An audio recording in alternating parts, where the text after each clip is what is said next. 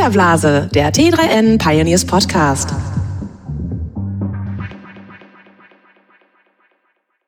Herzlich willkommen zu einer neuen Folge des Filterblase Podcasts. Mein Name ist Luca Caracciolo, Print-Chefredakteur bei T3N. Dabei ist Stefan Dörner, Online-Chefredakteur bei T3N. Und Hallo.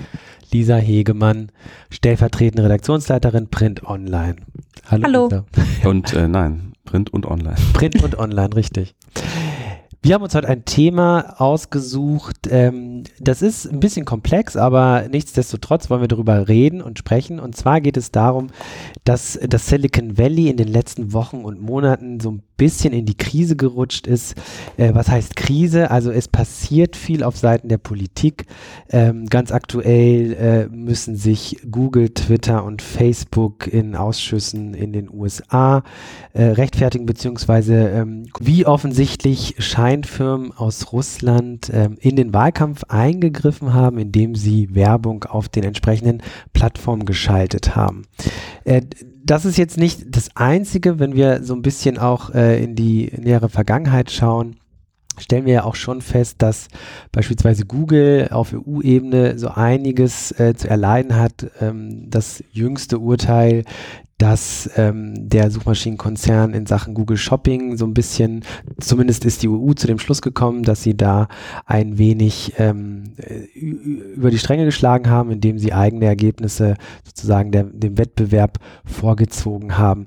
Und wenn man das, wenn man dieses und, und noch andere Entwicklungen sich anschaut, hat man so ein bisschen das Gefühl, ähm, die Politik beschäftigt sich jetzt ernsthaft mit dem Silicon Valley, zumindest was ähm, die Urteile in den letzten Monaten angeht. Ähm, Stefan, hast du auch so ein bisschen das Gefühl, da ist, findet plötzlich nicht nur in Europa so ein Umdenken statt, das gab es ja sicherlich schon länger und der Diskurs, sondern dass der auch jetzt in den USA verstärkt äh, geführt wird?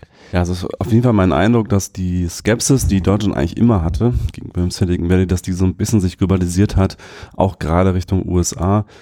Ich glaube, dass die USA haben erstmal das Silicon Valley sehr verklärt gesehen und äh, das Gute, was daherkam, die Innovationen, ähm, dass sie einfach sich Dinge getraut haben, dass da neue Dinge entstanden sind, die auch sehr nützlich sind natürlich. Und man hat, glaube ich, auch mit dem US-Optimismus und dem, dem äh, Gründergeist, der da herrscht, irgendwie mit, mit viel Wohlwollen darauf geblickt, was da passiert. Und nach dem Motto, das ist ja auch so ein Startup-Motto, äh, move fast and break things, hat man gesagt, ja gut, die halten sich vielleicht nicht immer an die Regeln, aber äh, da entstehen ja auch echt viele coole Sachen. Und jetzt sieht man, glaube ich, natürlich inzwischen, dass das sehr etablierte Unternehmen sind. Das sind immerhin auch die wertvollsten Konzerne der Welt, oder zumindest der, die wertvollsten börsennotierten Konzerne der Welt, also Apple auf Platz eins, Amazon auf Platz zwei, inzwischen Google auf Platz drei. Die sind einfach sehr mächtig. Man muss natürlich, und das sieht man in den USA, glaube ich, auch inzwischen, äh, die dann eben auch ähm, dazu äh, ja, anhalten, äh, sich den Regeln zu unterwerfen und auch gesellschaftlich eben ähm, Verantwortung zu übernehmen. Das glaube ich, das sieht man schon sehr stark in den USA gerade.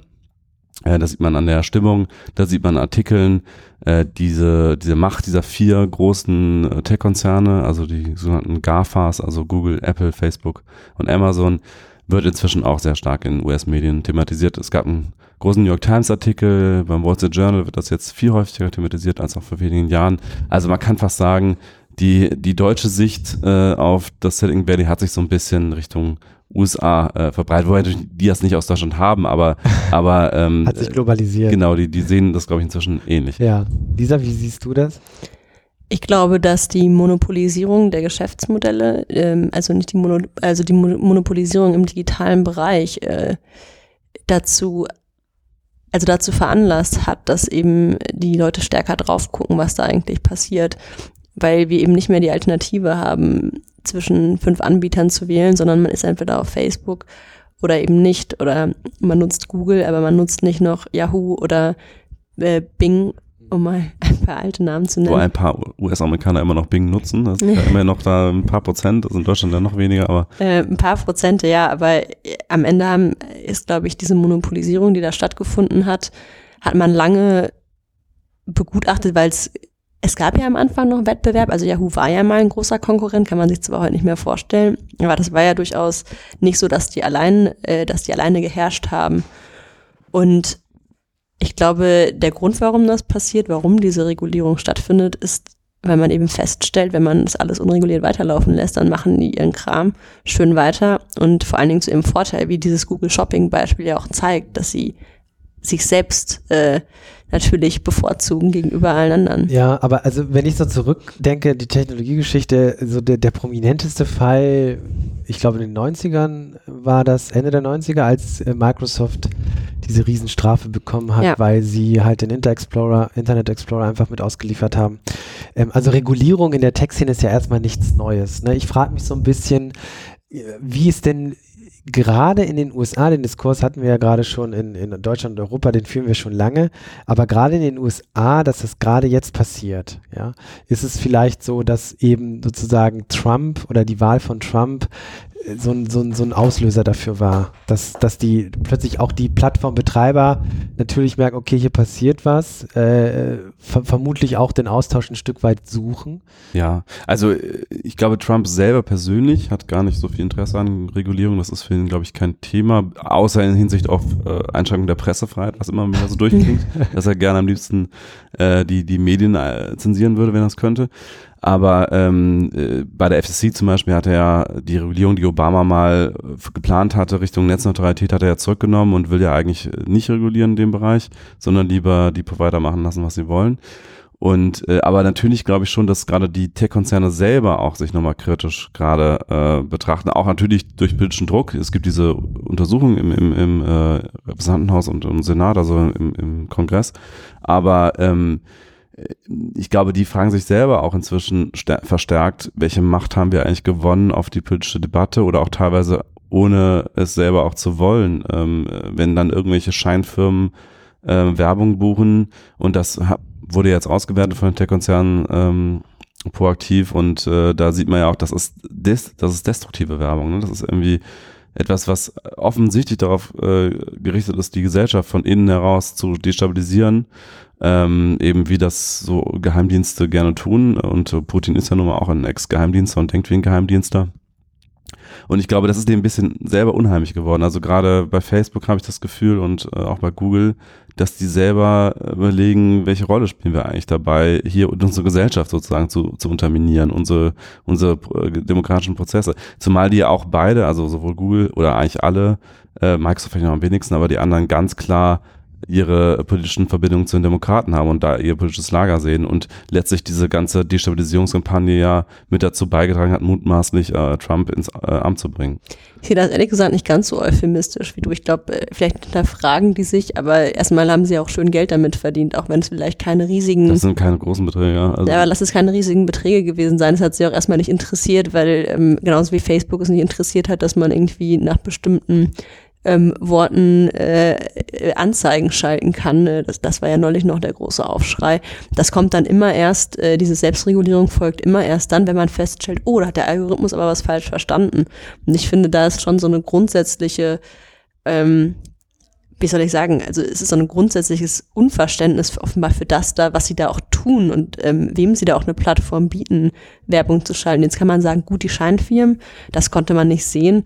Ähm, aber es gibt ja durchaus auch ähm, ähm, Werbung von wie von Russia Today, die sie angenommen haben, wo, wo sie ja auch wussten, dass das Portale mit bestimmten da- Tendenzen ist. da Genauso nicht wie bei Fox News. Ähm, das sind ja, man kann es nicht immer nur auch alles auf Russland schieben, finde ich. Es sind halt auch ähm, diese Tendenzen gab es ja auch in den USA und das wurde von außen natürlich verstärkt. Aber dass das jetzt nur von den, von den Russen kam, glaube ich eben nicht. Man darf nicht unterschätzen in den USA, wie stark dieser Begriff Free Speech verankert ist in deren Kultur und, und, und auch deren Werten. Also ich kann mir schon vorstellen, dass zum Beispiel Russia Today erstmal angenommen wird, weil man sagt, jeder soll die Möglichkeit haben, hier seine politische Meinung äh, zu verbreiten. Und das ist ja bis heute so, dass Russia Today auch in keiner Weise zensiert wird auf den Plattformen. Ist jetzt nur noch, inzwischen sagt Twitter, wir nehmen kein Geld mehr von denen an, die Sachen noch, noch weiter zu verbreiten, als sie ohnehin schon auf der Plattform einfach normal zu sehen sind sollen. Also man kann ja Tweets promoten und das dürfen sie inzwischen nicht mehr. Aber das ist schon, also wenn man sich Facebook anschaut zum Beispiel, ähm, da gab es sehr viel Kritik an deren Redaktion, die hatten so eine Art Redaktion, die Inhalte geprüft hat, äh, weil die halt natürlich, wie, wie das ganze Silicon Valley, einen klaren Bias Richtung Demokraten und Linksliberalismus hatte. Und dann haben die ja darauf reagiert, erstmal, indem sie das, diese Reaktion mehr oder weniger abgeschafft haben und da alles durchgelassen haben. Und dann kam halt die große Fake News Welle. Also ich glaube schon, da wird immer in die eine und dann in die andere Richtung gesteuert und ich, ich, ich, klar, man kann nicht in den Kopf von Mark Zuckerberg zum Beispiel schauen, aber ich habe schon das Gefühl, dass dem Ethik jetzt nicht völlig egal ist. Der hat immerhin auch gesagt, dass er nur 90 Prozent seines Vermögens spendet. Ja, okay, das. Ich habe auch das Gefühl, dass das gute PR ist. Also ich, ich weiß schon, wo Stefan drauf hinaus will. Also die, ich glaube auch nicht, dass das ein rein, rein geldgetriebener Mensch ist. Ne? Also ich glaube schon Wenn du auch, so viel Geld hast, was ist dann Ja, das noch, ist, ne? Also, ist ihm auch egal. Ich glaube, also es gibt ja schon einige, die, die mutmaßen, dass er irgendwann äh, ne, Präsident werden Mhm. will, also kandidieren könnte. Ähm, Und dann schauen wir mal, wie ernst das wirklich ist mit dieser neutralen Facebook-Debatte. Denn wenn man dann irgendwie die, äh, die ja, drei wichtigsten, oder ja, doch die drei wichtigsten sozialen Netzwerke steuert, dann sehen wir noch mal, ob, äh, wie, wie wichtig ihm da das wäre Neutralität das ist. wär natürlich extrem interessant, wenn, wenn Zuckerberg wirklich Ähm, ein hohes politisches An Amt anstehen Da würde. ist, glaube ich, nicht, nicht, dass wir dann diese Debatte noch auf dieselbe Art und Weise führen. Aber äh, um mal beim Thema zu bleiben, äh, auch mal von Mark Zuckerberg weg, ich glaube, ähm, das Euphemi äh, warum ich das euphemistisch fand, ist, äh, ich, sie reagieren halt erstmal nur auf, ähm, auf Themen und setzen die nicht selbst und das finde ich schon problematisch. Also man weiß halt nicht, ob die das in dem Ausmaß selber mitbekommen haben, als das halt akut war. Es kann natürlich sein, aber wie gesagt, das Ergebnis war ja etwas, was ihnen nicht gefallen kann. Es ist ganz klar, dass Facebook, Google und auch ähm, Amazon oder Amazon weiß ich gar nicht so genau, aber bei Facebook und Google ganz klar, die wollten nicht, dass Trump Präsident wird. Ja, ich meine, äh, Eric Schmidt, der äh, Aufsichtsratsvorsitzende von Google, hat mit großen Geldspenden äh, Clinton. Clinton finanziert im Wahlkampf. auch organisatorisch, also nicht nur mit Ja. Geld spenden, sondern ja, definitiv. Ja, was du gesagt hast, fand ich auch schon, ne? Also man muss sich, äh, klar, also ich denke auch immer, Mark Zuckerberg, ja, also ich, ich nehme das schon ein bisschen ein Stück weit ab, zumindest, dass, dass, dass er mehr im Kopf hat, als jetzt dieses riesen Imperium zu bauen. Auf der anderen Seite muss man auch wirklich sagen, dass die mittlerweile die drei größten ja, Social-Plattformen im Grunde genommen verfügen. Ne? Facebook, Ja. er hat einen unheimlich guten guten Riecher gehabt mit Instagram und WhatsApp Ja. war ja schon groß. Also Ja. WhatsApp nicht mehr, aber bei der Instagram. Preis war ja auch nicht klein, Genau. 23 Milliarden. Richtig. Ähm, Aber Instagram eine Milliarde, das war ein Schnäppchen im Nachhinein. ja, ja, richtig. Äh, Genau. Und insofern, ich glaube, WhatsApp hat in Deutschland eine Marktdurchdringung von, von Messengern von 80 Prozent. Ne? Also im Grunde genommen könnten die irgendwann anfangen, irgendwas zu tun und es würde so den Markt dominieren, dass die anderen entweder, entweder platt gehen oder das, dasselbe Spiel mitmachen müssen. Insofern äh, Regulierung ja, aber auf der anderen Seite fragt man sich immer, wie gut kann das auf nationaler Ebene überhaupt noch funktionieren? Ne? Also ähm, auf EU-Ebene, da passiert schon viel. äh, Stichwort Google, das hatten wir schon. Jetzt, dann ist in Deutschland jetzt das Netzwerkdurchsetzungsgesetz in Kraft getreten am 1. Oktober. Das ist nicht auf EU-Ebene passiert. Ähm, und ich frage mich da mal so ein bisschen, muss man sich nicht, um es jetzt so ein bisschen salopp zu sagen, nicht global an einen Tisch setzen? Ja, es hat das nicht schon so eine Reichweite. Willst du, dass China mit darüber bestimmt, was wir auf Facebook ja, posten nee, können? das nicht, aber was hilft es, wenn du, wenn du innerhalb von der EU nationale Gesetze hast, dann auf EU-Ebene und dann hast du in den USA wieder andere, ja? Also das ist so, das ist die Frage, was die Regulierung der Mhm. großen Digitalplattformen angeht. So, und jetzt bitte antworten. Ja, das ist, das ist super schwierig. Ja. Ne? Also, also das ist ja auch bei der ganzen Regulierung des Internets insgesamt die Frage, wie, also das war ja ganz lange so, dass die USA faktisch das Internet reguliert haben, einfach über die, äh, später dann ICANN und vorher auch schon einfach so über, über, diese akademische um, im Umfeld, in dem das Internet entstanden ist. Und ähm, die Internationalisierung der, der Regulierung des Internets ähm, wäre im Grunde ja sowas wie der kleinste gemeinsame Nenner und den gibt's, glaube ich, noch nicht mal, also zumindest nicht global betrachtet. Und ähm, ich glaube, wo wir hinkommen müssen, ist, dass wir zumindest mal diese wirtschaftliche Seite klar, äh, globalisierter ähm, regulieren, weil da können sich momentan die, nicht nur die Tech-Konzerne, sondern auch sowas wie Starbucks und andere große internationale Unternehmen ja immer so aufstellen, dass sie de facto dann kaum Steuern zahlen. Das ist etwas, wo man wirklich mal globalisiert rangehen kann, wo auch alle Staaten ungefähr gemeinsames Interesse haben. Ähm, bei dieser inhaltlichen Regulierung ist es, finde ich, super schwierig. Und ich habe auch momentan das Gefühl, dass diese EU EU-Regulierung so ein bisschen die, die Büchse der Pandora eröffnet hat, mit dem Recht auf Vergessen werden. Ähm, weil die EU ja dann auch wirklich verlangt, dass EU-Bürger, egal von wo sie ähm, die Seiten aufrufen, ähm, diese Inhalte nicht mehr sehen dürfen, äh, was de facto dann eine, eine weltweite äh, Regulierung irgendwann bedeuten sollte, wenn das sich zumindest konsequent so umgesetzt wird, wie die EU das sich gerne äh, wünscht. Und die EU hat eine gewisse Macht, weil wenn die EU sagt, äh, Google darf seine Dienste nicht mehr in der EU anbieten, dann, dann hat Google echt ein, ein echtes Problem. Und äh, gerade das Recht auf Vergessen werden greift ja sehr, sehr stark auch in Grundrechte ein, also in Pressefreiheit, in Meinungsfreiheit. Ähm, und äh, wir Journalisten haben ja selber schon mitbekommen, was es dann im, im, Zweifel bedeutet, wenn dann Artikel nicht mehr auffindbar sind. Das heißt nicht, dass die dann verschwinden, aber das heißt, dass sie nicht mehr gefunden werden. Das ist halt in der, in der Auswirkung ja dann dasselbe. Und deswegen sehe ich auch dieses Recht auf Vergessen werden zum Beispiel sehr, sehr kritisch. Also all diese Ansätze, ähm, ja, aber das würde, das würde das heißen, du würdest inhaltlich gar nicht groß regulieren wollen oder meinst du eher, es ist auf einer internationalen Ebene so herausfordernd, dass es kaum machbar ist?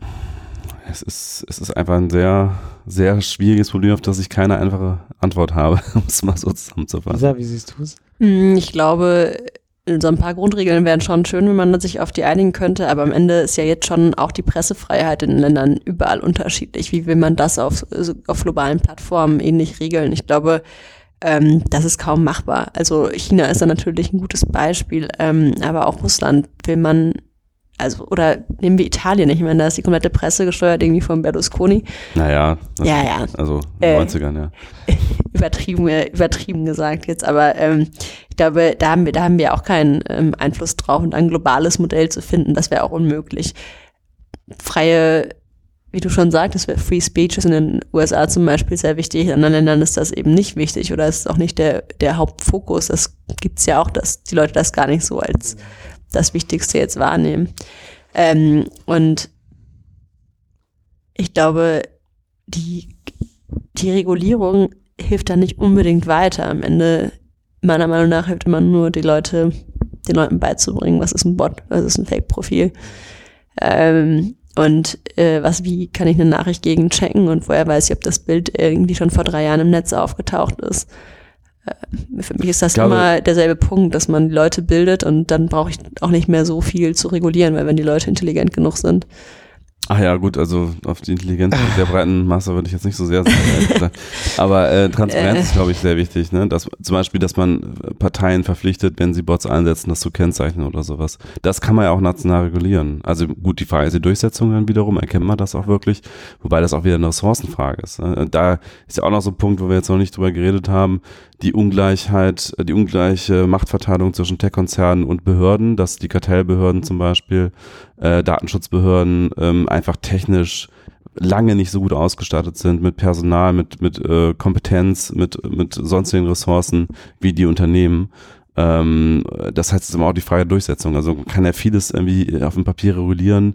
Ähm, ich glaube auch, dass jetzt schon ganz viel reguliert ist, was schon Datenschutz angeht. Also wir haben ja einen sehr, deutsch, äh, sehr äh, strengen deutschen Datenschutz kann mich mir nicht vorstellen, dass vollumfänglich äh, Facebook, Google und so weiter diesem Datenschutz nachkommen. Aber die Frage ist halt, wer äh, das dann durchsetzt. Ne? Ich finde auch, dass wir, also derzeit ist genau das Problem, dass man eigentlich immer nur reagieren kann. Man kann gar nicht proaktiv irgendwie. Ich finde das auch ehrlich gesagt gar nicht so dramatisch, weil ich am Ende auch finde, dass diese Grundhaltung des Silicon Valley ähm, erstmal disrupten und dann gucken wir mal, was mit dem Gesetz ist, natürlich viele Innovationen überhaupt erst ermöglicht hat. Und ich ähm, ich glaube, dass es sehr schwierig wäre, Innovationen äh, zu fördern, wenn man sich erstmal Gedanken darüber macht, was alles äh, schief gehen kann oder wofür das alles missbraucht werden kann, weil dann hätte das Internet de facto nicht eingeführt äh, geführt äh, werden können. Und ähm, da, ich meine, im Prinzip äh, hätte das Auto nicht eingeführt werden können, weil es halt Menschen töten kann. Also man kann immer viel drüber, was ich sagen will, äh, man kann immer viel drüber nachdenken, aber man muss natürlich auch manchmal Sachen ausprobieren. Ähm, und trotzdem kann man natürlich oder können wir nicht einfach immer so tun, als, als wäre das, als würden die sich schon selbst regulieren, weil das tun sie de facto wirklich nicht. Ja gut, das tut wahrscheinlich das, am Ende kein Unternehmen. Richtig. Und ich meine, da ist halt die Frage vielleicht eher die, wirklich der, das Kartellrecht ähm, äh, interessant, ähm, statt jetzt die innerliche Regulierung. Also dass man eben die Monopolstellung dieser Unternehmen durchbricht oder durch versucht zu durchbrechen. Und dann ist wiederum das Problem, was du sagst wer soll das machen, wer kann das leisten, dass die eben nicht ähm, 90 Prozent äh, auf sich ähm, auf sich vereinigen. Vereinigen, richtig. Ich, äh, was ich halt was ich problematisch finde bei der Regulierung ist ja so ein bisschen dieses, und das wird sich ja auch zeigen in Deutschland mit dem Netzwerkdurchsetzungsgesetz, ähm, wenn du erstmal sozusagen der, der, der, der, der Staat dir vorgibt, dass du gewisse Inhalte löschen musst, dann was tust du als Plattformanbieter? Du löscht lieber zu viel als zu wenig. Ja. Und dann ergeben sich halt so Dinge wie Ne? Also dann werden plötzlich, was weiß ich, Dokumentationen, in denen es über Nationalsozialismus, Nationalsozialismus ging oder sowas, oder Fotos, ja, also oder Kunst, ja, wird dann, wird dann plötzlich zensiert. Insofern, ich sehe es auch schwer.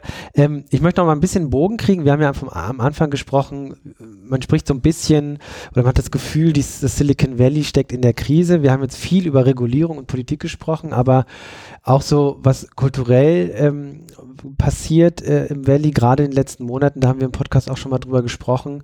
Ähm, Stichwort Sexismus, Stichwort sehr männerdominierte Enklave, das, das ganze Valley.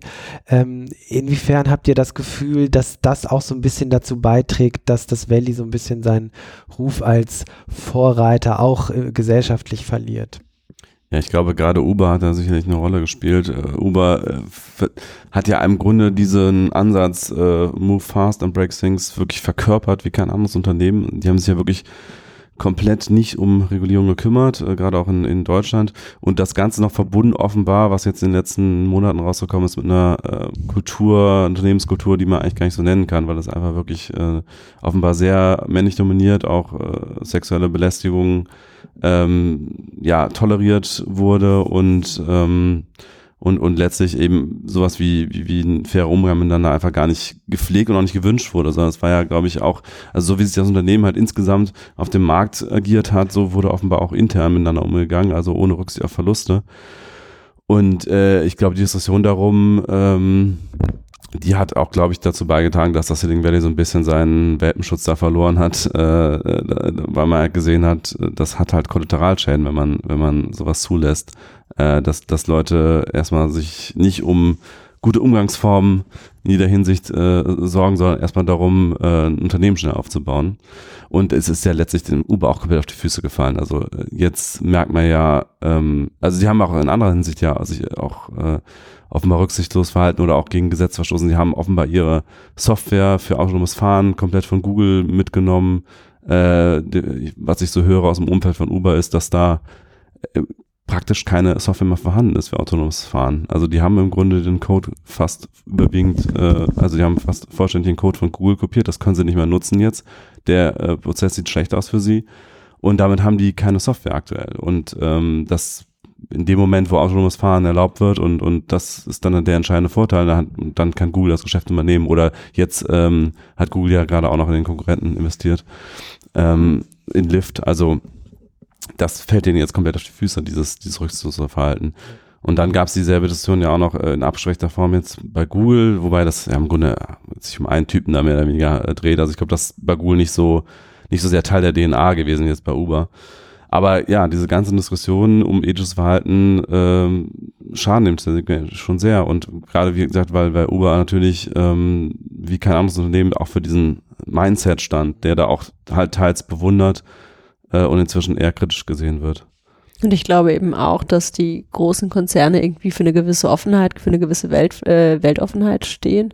Also gerade Google, Facebook und so weiter. Und ähm, zwar waren das, ist das nicht in diesen äh, Konzernen direkt passiert, aber das Silicon Valley wird eben sehr eng mit diesen Konzernen assoziiert und deswegen fällt es ihnen meiner Meinung nach auch ein bisschen mit auf die Füße, weil plötzlich das ganze Silicon Valley so dasteht ähm, als wäre es sexistisch. Und das wurde ja auch ähm, oft genug diskutiert, genau dieser Ton. Und dann denkt man eben nicht irgendwie an Uber direkt oder vielleicht der Tech äh, Redakteur bei TRN denkt dann an Uber, aber ähm, beim Silicon Valley denken viele an Google, Facebook, ähm, Apple und äh, ich glaube, das ist auch so ein äh, Thema, ähm, das darf man nicht unterschätzen, dass sie da im Prinzip durch dieses offen, oh ja, jeder kann alles machen und ähm, jeder kann hier groß werden, hat man natürlich auch Leute eingezogen, die das, naja, vor allen Dingen für ihren eigenen Vorteil genutzt haben.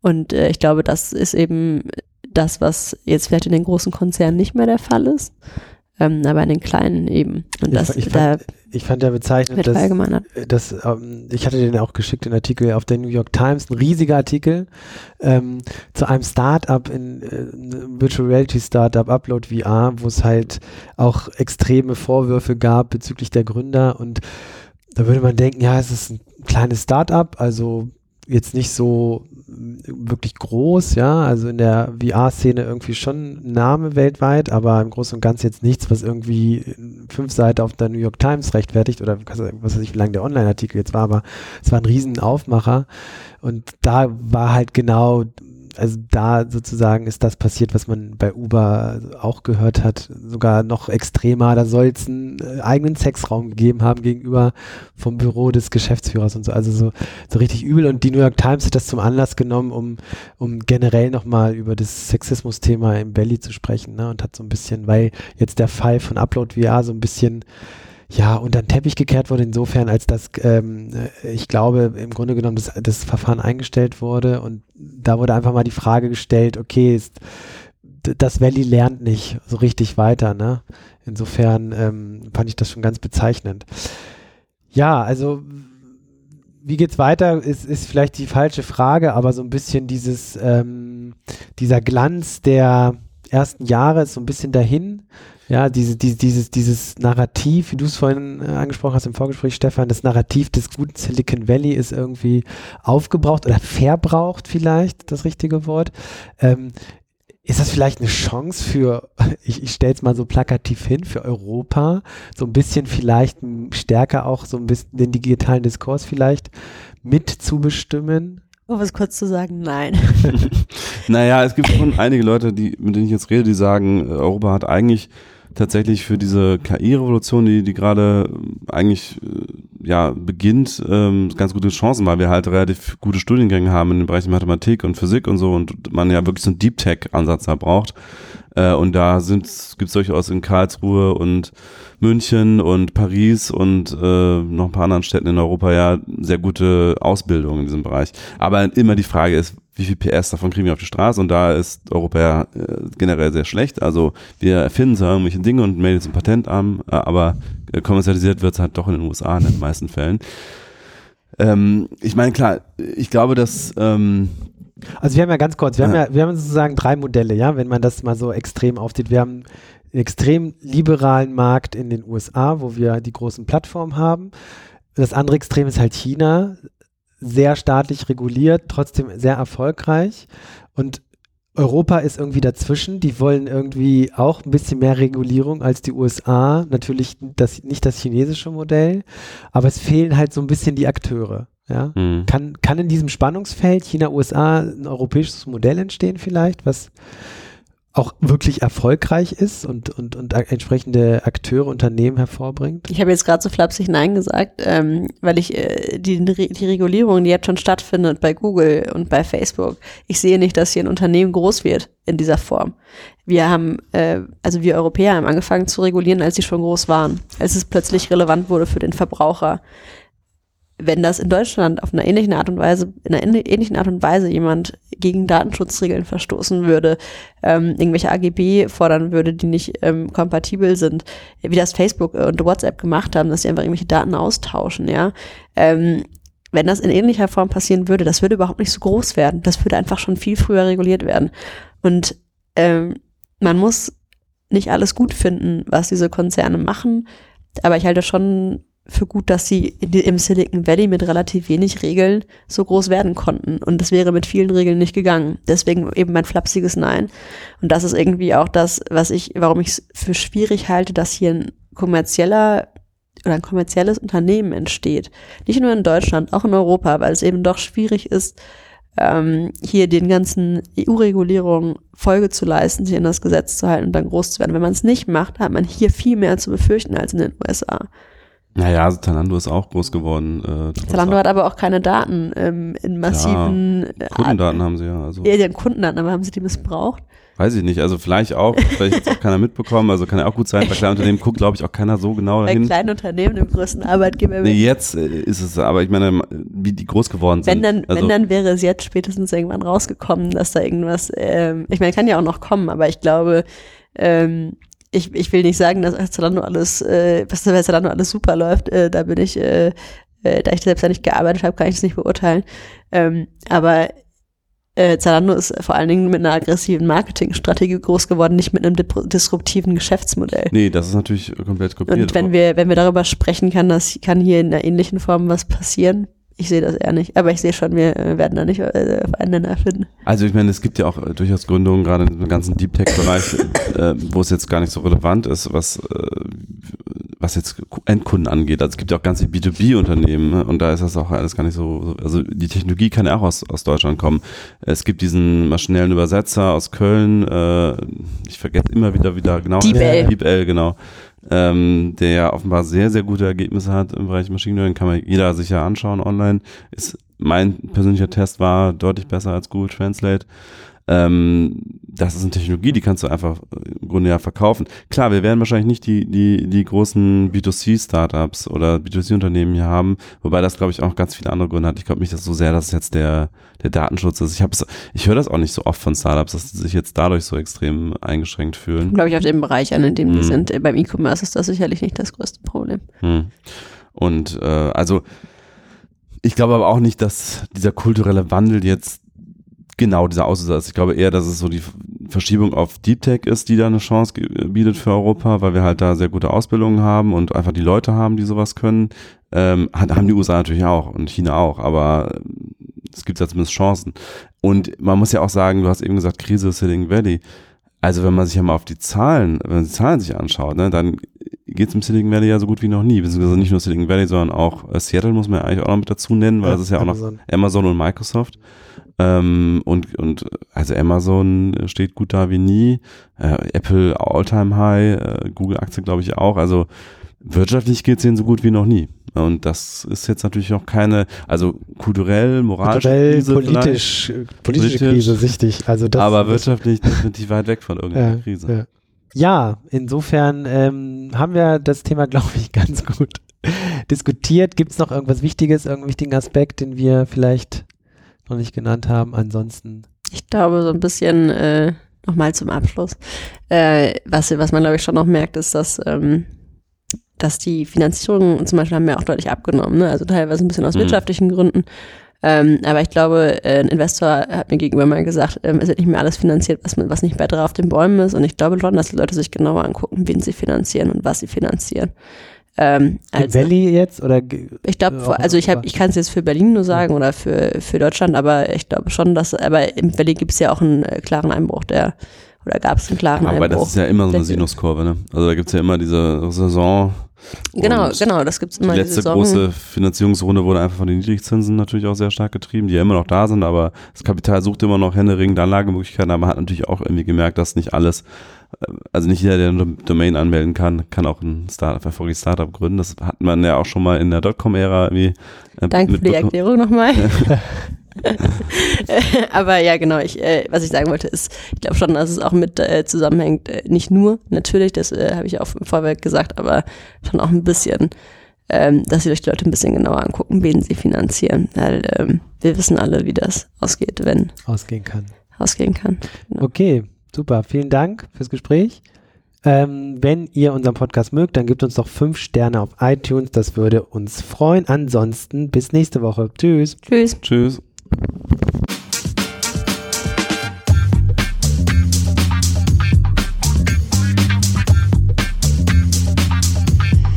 Filterblase, der T3N Pioneers Podcast.